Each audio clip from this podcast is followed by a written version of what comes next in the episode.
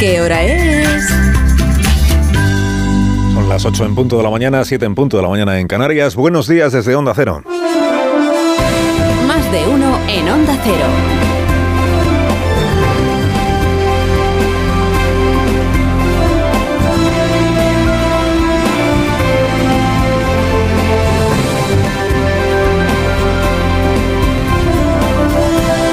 Como están, bienvenidos a una nueva mañana de radio. Estamos estrenando el 25 de enero del año 2024, 25 de enero ya.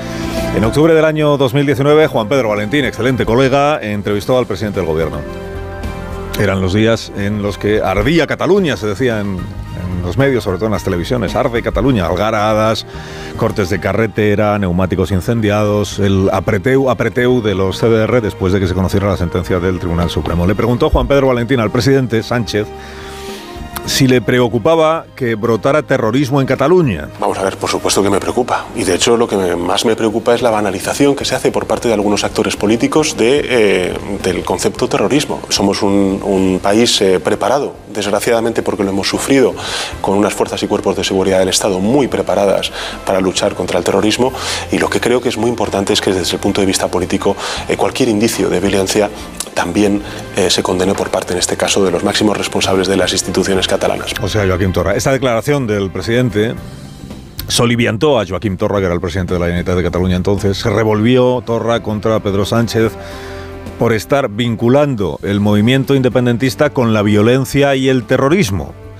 Le respondió el presidente Sánchez que era la policía judicial, no el gobierno, quien estaba investigando esos actos violentos, que eran los jueces quienes en España establecen quién ha cometido qué delitos. que no jueguen con fuego, que condenen la violencia en el mismo momento en el que se produzca, que condenen rotundamente la violencia en todas sus formas y venga de donde venga, incluso si viene, sobre todo si viene de sus filas.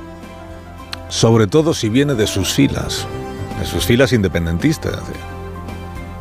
El dirigente político que más alimentó en 2019 la idea de que los CDR recurrían a la violencia, lo que en el País Vasco se había llamado la- el terrorismo de baja intensidad, el dirigente político que en 2019 más alimentó esa idea fue el presidente del gobierno. Ahora el gobierno se está mostrando muy incómodo, se percibe, ¿verdad? porque el debate sobre la amnistía gira en torno a los delitos de terrorismo.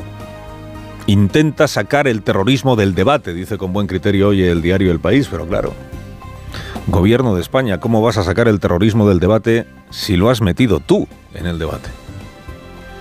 Se hizo al ministro de Justicia, señor Bolaños, ayer esta pregunta. Seamos serios. ¿De verdad alguien cree que es comparable el proceso independentista con el terrorismo que sufrió España durante décadas? ¿De verdad alguien lo cree? Pues cabe hacerse otra pregunta, que es, ¿pero quién ha dicho que sea comparable? ¿O quién está comparando? El... ¿Quién ha dicho que el debate hoy sea si los CDR se parecen o no se parecen a ETA? Naturalmente que ETA no va a ser amnistiada, ya sabemos, ETA no tuvo nada que ver con el proceso. Naturalmente que ETA no va a ser amnistiada, ni siquiera hizo falta indultar a Arnaldo Tegui, por ejemplo. Pero es que el asunto hoy no es ese.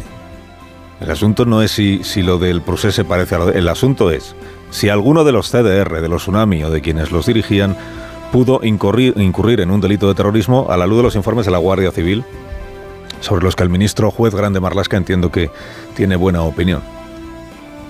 Que el procés no se pareciera al terrorismo de ETA, no sea comparable, que esto es una evidencia, ministro, no significa que la Audiencia Nacional no tenga ya procesados a 12 CDR por terrorismo que luego serán condenados o no, pero procesados están hoy ya por terrorismo, por la Audiencia Nacional, que no por el juez, o no solo por el juez instructor. Es una decisión del juez instructor que luego respalda, avala la sección correspondiente de la sala de lo penal de la, de la audiencia. El delito de terrorismo, como sabe el ministro y sabe el gobierno, el delito de terrorismo en España, que está definido en el Código Penal y en la Directiva Europea artículo 3 y todo aquello, incluye muchas variantes. Muchas variantes. No es solo poner un coche bomba en un centro comercial. El terrorismo son otras cosas. Se verá, digo, si acaban condenados o no, si acaba alguien condenado, bueno, si da tiempo, si la amnistía entra en vigor antes, igual ya todo se acaba, pero si acaban condenados o no por terrorismo los CDR, y se verá que decide el Tribunal Supremo sobre los indicios que el juez García Castellón entiende que tiene de presunta eh, responsabilidad también de Carles Puigdemont. pero será el, Supremo y será la Audiencia Nacional y sea, igual que el gobierno dice y dice bien, quien decide en España lo que es constitucional y lo que no es constitucional es el Tribunal Constitucional. Pues quien decide en España quién ha cometido un delito y qué delito ha cometido o si no ha cometido ninguno son los tribunales, la Audiencia Nacional, el Tribunal Supremo, no el gobierno. Que no le corresponde al gobierno instruir a un juez sobre a quién puede procesar y a quién no por delito de terrorismo, diciendo, no, toda España sabe lo que es el terrorismo y ahí no hubo. Pero, pero ministro, se le acumula el trabajo. Dijo el ministro de Justicia, yo me encargo de defender la independencia de los jueces de las injerencias y de las presiones. Pues ya tiene que defenderles de Teresa Rivera, de Ernest Urtasun, de Óscar Puente ayer y un poco de sí mismo, porque toda España sabe lo... Bueno, la incomodidad del gobierno con este debate que se ha abierto sobre qué es terrorismo, qué no es terrorismo, pero que ha abierto el gobierno, es comprensible. Conviene tener presente cómo hemos llegado hasta aquí, o sea, que, cómo hemos llegado a estar debatiendo en España sobre qué es el terrorismo. Pues mire, rápido ejercicio de memoria reciente. Eh, Sánchez se comprometió con Puigdemont y con Junqueras a abortar las causas judiciales que afectan a los CDR y a los tsunami. Cuando empezó esta negociación, el PSOE decía: no, no, no, los CDR y los tsunami, ¿cómo los vamos a amnistiar? Esto está fuera de, línea roja. Esto no, hombre. Eh, cosas políticas sí, pero desórdenes públicos, actos violentos, ni de broma. Bueno, luego tragó. Metió a los CDR bajo el paraguas. Problema: que los CDR están procesados por terrorismo ya.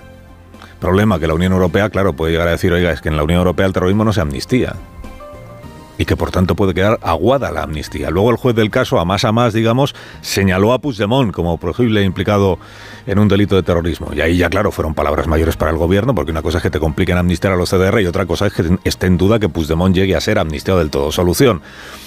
Pues la de siempre, si es que es un patrón en el gobierno que tenemos, la de siempre. Nos molesta la sedición. Solución, cambiamos el Código Penal es que nos molesta y nos inventamos una justificación, es que se ha quedado antiguo, no sé. Nos molesta la malversación. Solución, inventamos una malversación grave y otra que no lo es tanto. Es muy grave si te lo llevas al bolsillo tú, robas para quedártelo, es menos grave si dedicas el dinero que has robado a financiar un referéndum ilícito. Solución con lo de la amnistía, cambiamos la manera de definir el delito de terrorismo y así podemos amnistiar algunos delitos de terrorismo, pero no otros, no vaya a ser que. Si siempre es lo mismo. Resumen, nadie estaría hoy hablando de qué es y qué no es terrorismo si no fuera porque el gobierno extendió el paraguas de la amnistía a los CDR. Dices, bueno, ¿y por qué hay un juez que quiere empurar a Puigdemont por terrorismo? Eso también. Pero lo otro ya estaba antes y no es excluyente. Dice, ¿se puede criticar y, y, discrepar de la decisión de un juez de imputar por terrorismo? Naturalmente que se puede, estaría bueno. Pero insisto, quien se ha metido de cabeza en este debate con esta deriva legislativa, esta técnica legislativa que es ahora para acá, ahora para allá, ahora para acá, ahora para allá. Ahora lo redactamos así, ahora lo redactamos así. Para ir contraprogramando a un juez es el gobierno. No será el juez García Castellón el primero que imputa de un, delito a un imputado y luego al final queda absuelto o no se encuentran motivos o lo, y decae o lo que sea. No será. Pero sí es este el primer gobierno que se exhibe legislando a golpe de regate a una instrucción judicial. Y en contra de lo que dice el vehemente ministro Oscar Puente, al que le envío un cariñoso saludo, porque en, en otros tiempos Oscar Puente, cuando era alcalde de Valladolid, aceptaba de muy buen grado comparecer en este programa y ahora pues lo rehuye. Él sabrá por qué. En contra, digo, de lo que dice el, el vehemente Oscar Puente, un juez nunca va a poder impedir que el Parlamento legisle, porque un juez nunca tiene la última palabra sobre nada, porque hay instancias por encima de ese juez están otros jueces de otros colores que van corrigiendo o avalando su criterio. Y, porque al final el Parlamento siempre tendrá la autonomía plena para legislar lo que quiera. Pero es que aun en el supuesto de que a este juez le movieran fines políticos, aun en el supuesto de que estuviera prevaricando para arruinarle a Sánchez la amnistía, no sería el Parlamento quien tuviera que ocuparse de ello. Es un juez no está para hacer oposición al Parlamento, es verdad, en efecto.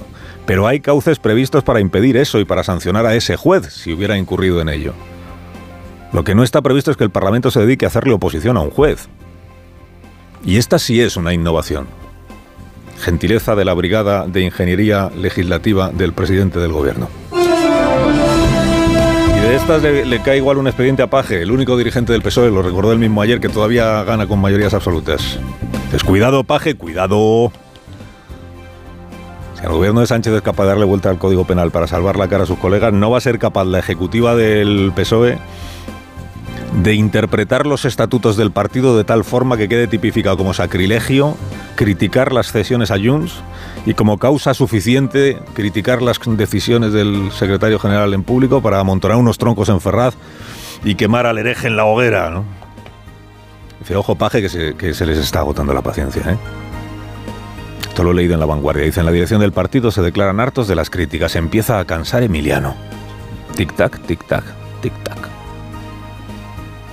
El partido que según definición propia más se parece a la España diversa y plural lleva muy malamente la diversidad de eh, opiniones plurales sobre la alianza con Puigdemont.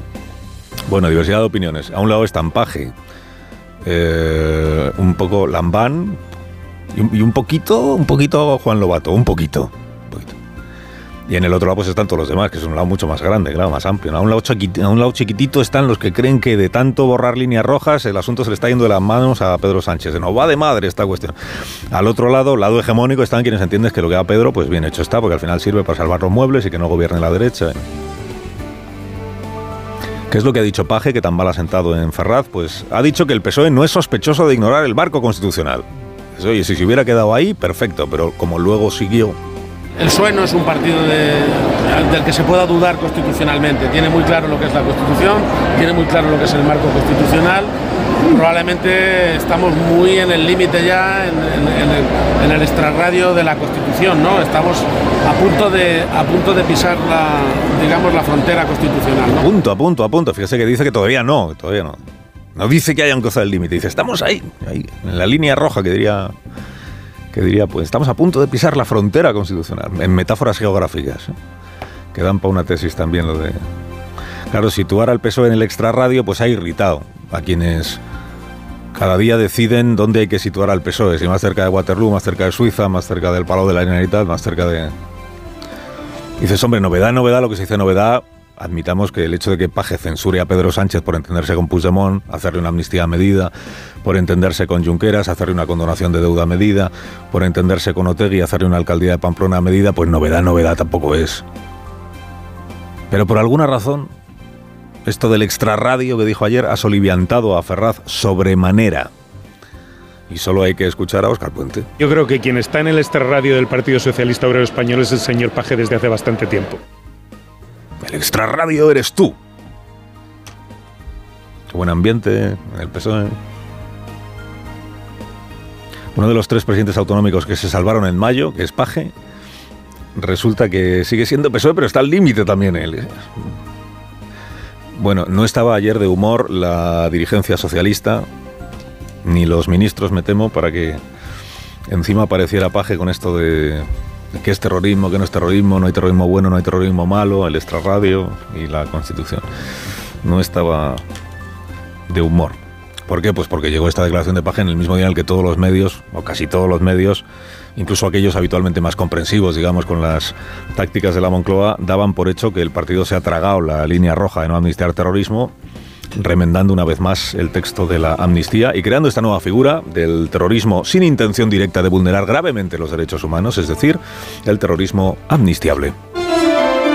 Carlos Alsina, en Onda Cero.